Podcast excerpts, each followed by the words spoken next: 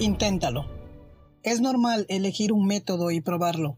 Si es un fracaso, admítalo con franqueza, pero por sobre todas las cosas pruebe hacer algo. Un consejo acerca de la importancia de intentarlo. Si comienza hoy, puede empezar a disfrutar el uso y el desarrollo de sus dones. Para un comienzo, usted deseará arriesgar algo pequeño, como un dedo del pie en lugar del cuello. Por ejemplo, si siempre ha deseado escribir, escriba algo, un artículo corto, un poema, un relato de sus vacaciones, escríbalo como si fuera a ser publicado y luego preséntelo en alguna parte. Si es un fotógrafo, reúna sus mejores fotografías y preséntelas en algún concurso.